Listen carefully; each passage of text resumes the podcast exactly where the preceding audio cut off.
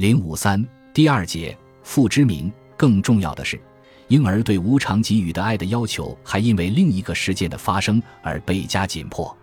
即便在前俄狄浦斯阶段，婴儿的需要也不是时时刻刻都能得到满足。当需要得不到满足时，或者当母亲拒绝满足孩子的需要时，他随之就会把这理解为是爱的需要或要求也遭到了拒绝。这时，他就会有一种挫折感，就会对母亲产生一种亲临意象，例如把母亲或自己想象为克莱因意义上的那种坏的对象。拉康认为。婴儿的需要被拒绝，对于婴儿而言有着非同一般的意义，因为那远不只是生理的需要未获满足，更代表着爱的要求也遭到了拒绝，婴儿的挫折感就由此而生，并且拉康特别的强调，这一挫折感与伴随诞生而来的那种原始挫折与母体的分离是不一样的，后者是在生命体诞生的那一刻就被刻写到主体之中的，是存在的宿命；前者则是源自母婴关系。是在某一象征秩序中发生的，它根本上只有在要求和给予的关系中来理解。挫折，不妨说，它首先不是纯粹意义上的满足对象被拒绝，满足就是一种需要的满足。我无需在这一点上再多说什么。让我们说，在原初意义上，挫折不是说不管哪种挫折，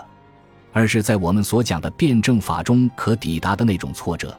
只有作为对无偿给予的拒绝，才能被理解。需要得不到满足，或满足被延宕。比如，我要求的本来是这个，母亲给的却是那个；我要求的本来是母亲的时刻在场和无条件的给予，可她只知道塞给我乳头。这一切现在都被理解为是爱的要求遭到拒绝，都只会导致挫折感的加深。由此，母婴关系就从那一神话性的完满阶段进入到了另一个阶段。一个母婴关系出现了撕裂的阶段，拉康在第五期研讨班中称此为俄狄浦斯情节的第一阶段。那么，在这个阶段究竟会发生什么事情呢？第一，主体在前一阶段用啼哭来召唤的直接满足需要的对象及乳房，现在变成了一个象征对象，一个作为礼物的对象，用来象征母亲无偿给予的爱。第二，在一开始，孩子认为母亲是无所不能的。因为他需要什么，母亲就给予什么。而现在所需要的东西和所给予的东西之间出现了裂隙。我需要的是拥抱，是无条件的爱，可你给予的还是乳房。爱的要求总是遭到拒绝。于是第三，为了获取母亲的爱，孩子必须迎合母亲，取悦母亲。虽然母亲就其本身而言是象征秩序的一部分，是母亲他者，可在孩子眼里，他只是一个可以给予他爱的人。并且他爱的是他的全部，是他之所是的形象，这样就形成了孩子对母亲的另一种想象性关系，一种自恋但又充满亲灵性的爱的关系。可是第四，母婴之间的这一爱的关系是不对称的，孩子要求母亲爱他，并要求母亲爱他的全部，要求这个爱是无条件的，是无偿的给予的。可母亲的爱真的是无条件的吗？更确切地说，母亲真的爱他的全部吗？母亲就其本身而言，已然是象征秩序的一部分，是一个欲望的存在。其所欲望的优先对象是菲勒斯，他爱他的孩子，是因为孩子就是他的菲勒斯，是他所欲望的菲勒斯的一个替代。也就是说，母亲爱他的孩子，是因为孩子是他的一个想象的菲勒斯，是已然失落的对象的一个想象性替代。如果说女人可以在孩子那里获得满足，那恰恰因为她在他那里找到了某个东西。该东西可在不同程度上平复她对菲勒斯的需要，正是这一不对称的母婴关系，在孩子的爱的要求上打开了一个裂口，由此把孩子抛入了挫折的深渊。因此，第五，挫折是俄狄浦斯情节第一阶段的结构性要素，甚至说它就是结构本身。在第四期研讨班中，拉康称这个阶段的本质就在于挫折的辩证法。如上所言。挫折是由于爱的要求得不到满足，而实际上他也不可能得到满足，因为主体现在需要的不是直接的实际对象，而是象征对象，是作为礼物的对象。而象征化总意味着剩余，意味着仍有某个东西处在象征的彼岸，甚至在某一特殊要求被满足后，孩子仍觉得礼物是令人受挫的东西，于是要求立即又把自己投射到别的东西上，投射到象征性的礼物链条上。总之，在挫折的辩证法中，无条件的爱的要求的满足总是被延宕，象征对象的在场总是把欲望引向要求的彼岸。挫折的辩证法就是挫折无尽的回转。对于挫折的辩证法，我们还可以从另一个角度及语言与欲望的关系的角度来阐述它。婴儿一开始只是以啼哭来表示对母亲的无偿给予的爱的要求，在此尽管已经有了言语的维度，但那还不代表着象征秩序的引入，因为属于象征秩序的真正言语应当是一种能够命名欲望的言语。欲望出现在它具体化为言语的时刻，它与象征一同出现。这种言语只有在幼儿的 Fordy 游戏中才有初始的呈现。前以论及，拉康把这个游戏解释为主体进入象征界的最初时刻。幼儿通过对出没的线轴的操控和自己的牙牙之语，象征性的表达了对母亲不在场或者说自己遭遗弃的现实的默认、接受和替代性补偿，从而为象征维度的引入打开了一条通道。因为他不仅以线轴的出没把母亲的在场和缺席符号化了，而且以自己的牙牙之语，以语音的差异化运作对此进行了命名。幼儿正是通过这一项征性行为逆转了和母亲的关系，使母亲不在场的状况变得可以忍受。在此有两点需要注意：一方面，在这个游戏中。被符号化的母亲的在场与缺席与现实中母亲的实际在场与缺席并无必然关联。相反，自这一刻起，即使现实中母亲是实际在场的，可如果他对孩子的召唤没有给予应答，那他也形同不在场。就是说，他是一种在场的不在场和不在场的在场。此时，孩子先前因爱的召唤遭到拒绝而造成的挫折感只会倍加深刻。当然。如果母亲及时的满足了孩子的需要，有时甚至只要他在场，那爱的挫折固然可以暂时得到补偿，可母亲的拒绝和缺席造成的那一创伤是无法抹平的，因为母亲的在场与缺席已被符号化，已被写入主体之中。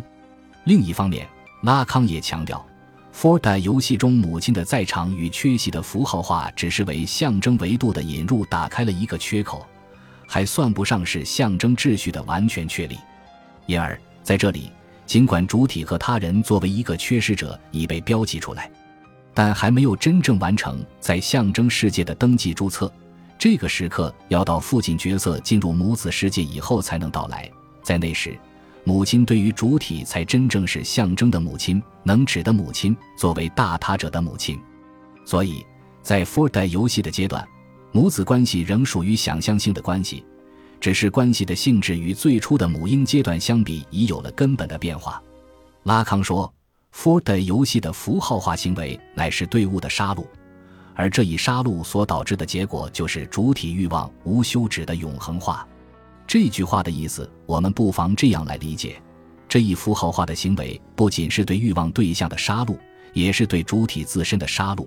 这所谓的杀戮，当然不是指实际的谋杀行为，而是指通过把他人和自身明写在象征符号中来标记两者的缺失。自此，主体意识到曾经无所不能的母亲也是一个不完满的存在。对于主体而言，这个觉醒实在是一个转折点。不仅曾经完满的母婴关系被打开了一个缺口，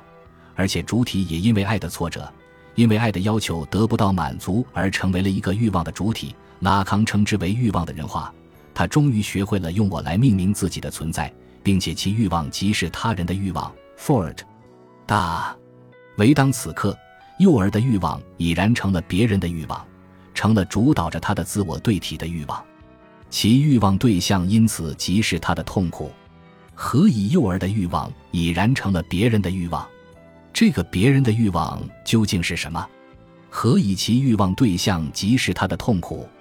对这些问题的思考与回答，将把我们引向拉康母子理论的那个锚定之点——菲勒斯和父之名，而其幽隐的逻辑行进上，需我们以超乎经验的野性的思维方可明了。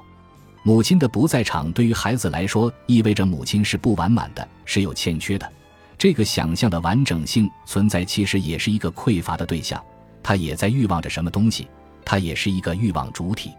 为了捕捉这个东西。为了弥补与母亲之间的裂口，孩子只有让自己成为母亲所欲望的东西，就是说，把自己认同为可以弥补母亲缺失的对象。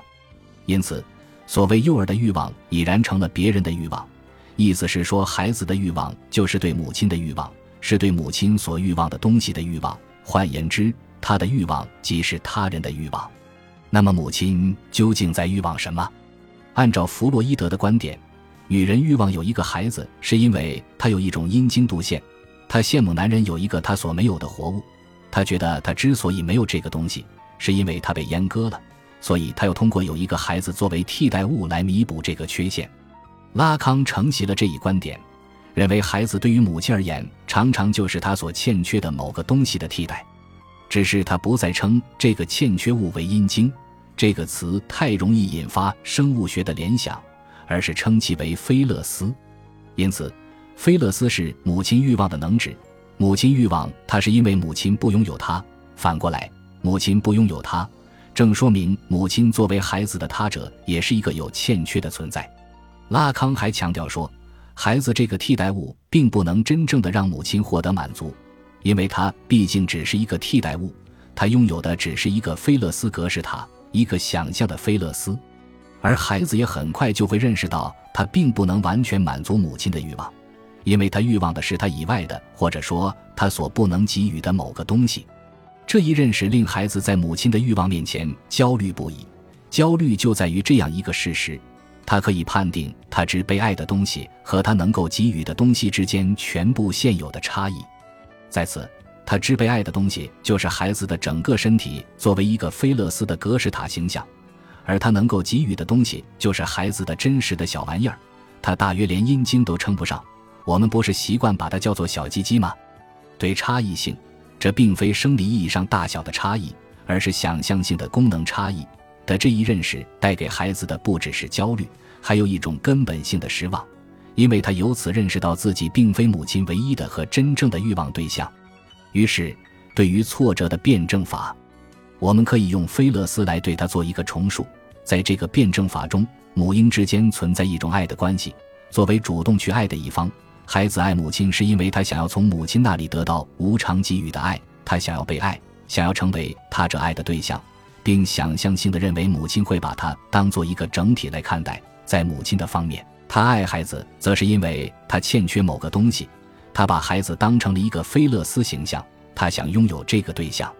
由此爱的位置发生了颠倒，爱的主体因为他者的存在而变成了被爱的对象，而作为被爱者，孩子和母亲都能给予对方所没有的东西，在母亲眼里，孩子是他所缺失的东西的替代，在孩子眼里。母亲被认为是无所不能的，能满足其全部的需要。